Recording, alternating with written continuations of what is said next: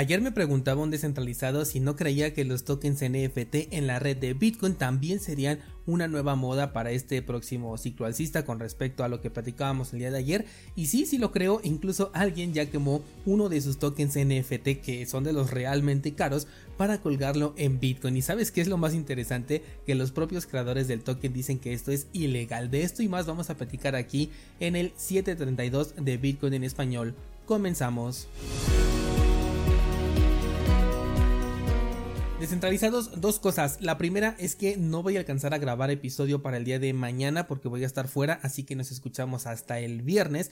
Segundo, ya publiqué la primer idea trading que corresponde a Bitcoin y mañana estaré publicando otros análisis, así que ya puedes entrar a cursosbitcoin.com diagonal ideas y revisar esta primera idea trading del 2023 y recuerda que ayer te di una lista de las ideas que todavía siguen activas y se pueden aprovechar. Pasando a las noticias, vamos a comenzar con un tema interesante y controversial con esto de los tokens NFT en Bitcoin.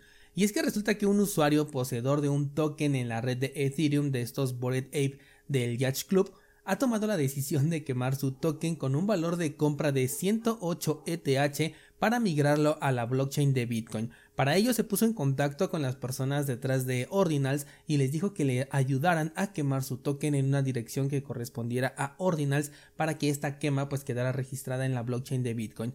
Con esto, la persona pues asume que su token ahora ya está quemado en la red de Ethereum y creado en la red de Bitcoin. Sin embargo, esto no precisamente es así. Si bien sí se quemó en la red de Ethereum, en cuanto a la blockchain de Bitcoin tiene una creación completamente distinta. De hecho fue lo que dijeron justamente los creadores de estos tokens, que si no me equivoco son los únicos que han conservado un valor en el mercado. Si no es así, házmelo saber, porque recuerda que eh, pues yo no sigo a los tokens NFT, por lo que estoy totalmente desinformado al respecto. En Ordinals le ayudaron incluso escribiendo entonces código para que la transacción fuera eh, llevada a cabo con éxito, mientras que los creadores originales de los tokens de Bored Ape dijeron que esta es una creación ilegítima ya que los únicos y originales son los creados bajo el contrato centralizado de donde salieron todos los que se emitieron inicialmente. Esto me resulta interesante porque por un lado tienen razón, se supone que una característica de los NFT es que son verificables y para ello la blockchain demostrará que este token ya fue quemado. Sin embargo, con esa quema se dio paso a la creación de algo completamente nuevo, lo cual puede tener un valor intrínseco siempre que exista alguien que lo quiera pagar. Ya hemos hablado de que el valor de los tokens NFT es subjetivo, pero ahora te imaginas qué ocurriría si alguien decidiera comprar ese token que ahora está en la red de Bitcoin a un precio mayor? ¿Será que veríamos una avalancha de migración de tokens de una red a otra?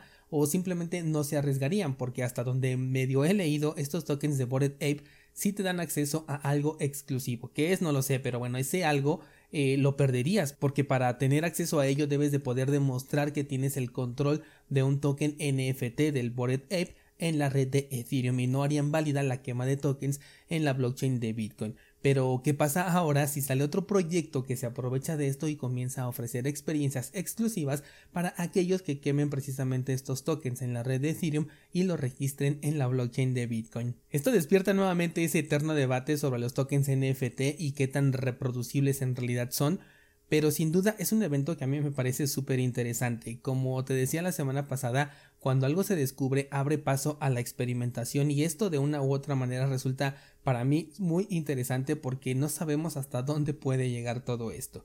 De hecho, en Ordinals ya tienen en mente masificar esta opción para que otras personas puedan de manera muy sencilla quemar sus tokens no solamente de la red de Ethereum, sino también de otras como por ejemplo Tesos y Solana, registrando esta quema directamente en la blockchain de Bitcoin. Qué loco se va a poner todo esto. Hazme llegar por favor tus comentarios sobre esto porque me parece muy interesante.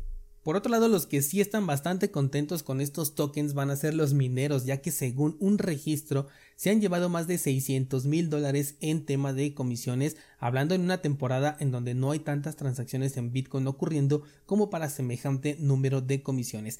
Esto viene a raíz de la creación de estos tokens que son más pesados, ocupan mayor espacio en el bloque, incrementan el costo por transacción y terminan pagando pues cantidades que relativamente son grandes y eso considerando que el, el campo que están utilizando para guardar esta información goza de un descuento gracias a la actualización de Segwit. De hecho, ¿sabes qué? Esta puede ser una de las, mm, no sé si llamarle soluciones, pero una de las ideas que se puedan plantear en el futuro, eh, el de eliminar el descuento que ofrece Segwit para de esta manera no sé si desincentivar la creación de esta clase de tokens, no sé, esto daría para otro, otro episodio con mucha especulación. Pero entonces eh, te decía que los mineros están ahorita felices porque reciben altas comisiones, mientras que los usuarios somos los afectados porque si queremos realizar una transacción de intercambio de valor, pues tenemos que pagar una comisión mayor debido a que esta cifra pues se infla por aquellos que están colgando información en la blockchain de Bitcoin. Tampoco es que esté a niveles desorbitantes, pero sí ya habíamos conseguido comisiones bastante económicas antes de la llegada de estas inscripciones. Por último te comento que la plataforma de mempool.space, que es una de las que te he recomendado para revisar la blockchain de Bitcoin, se ha actualizado a su versión 2.5 y ahora ofrece más información. Por ejemplo, ya te ofrece información sobre Lightning Network, ya es capaz de decirte cuando se abre un nuevo canal y con qué cantidad se abrió también. Algo que han mejorado también es la predicción de bloques en la mempool. Ya puedes revisar cómo es que se espera que sea el siguiente bloque en temas de cómo están organizados los bloques, cuál va a ser el tamaño de las transacciones que incluyen. Ahorita con esto de los tokens NFT pues es bastante visual. Eh, también te informa ya de las transacciones que utilizan el replace by fee y además puedes visualizar la blockchain literal, o sea la cadena visual de bloques de manera infinita cuando antes solamente podías revisar los bloques más recientes y para consultar algún otro pues tenías que utilizar el buscador.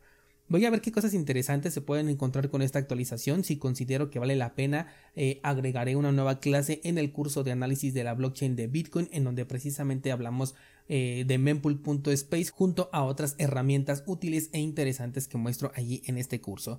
¿Qué opinas descentralizado? ¿Te gusta esto de que si quieres realizar una transacción ahora tengas que pagar un poco más a causa de los ordinals? ¿Quemarías un token en otra red para llevártelo directamente hacia Bitcoin? Házmelo saber por favor en los comentarios o bien directamente al grupo de Discord. Por el día de hoy sería todo, muchas gracias y hasta el viernes.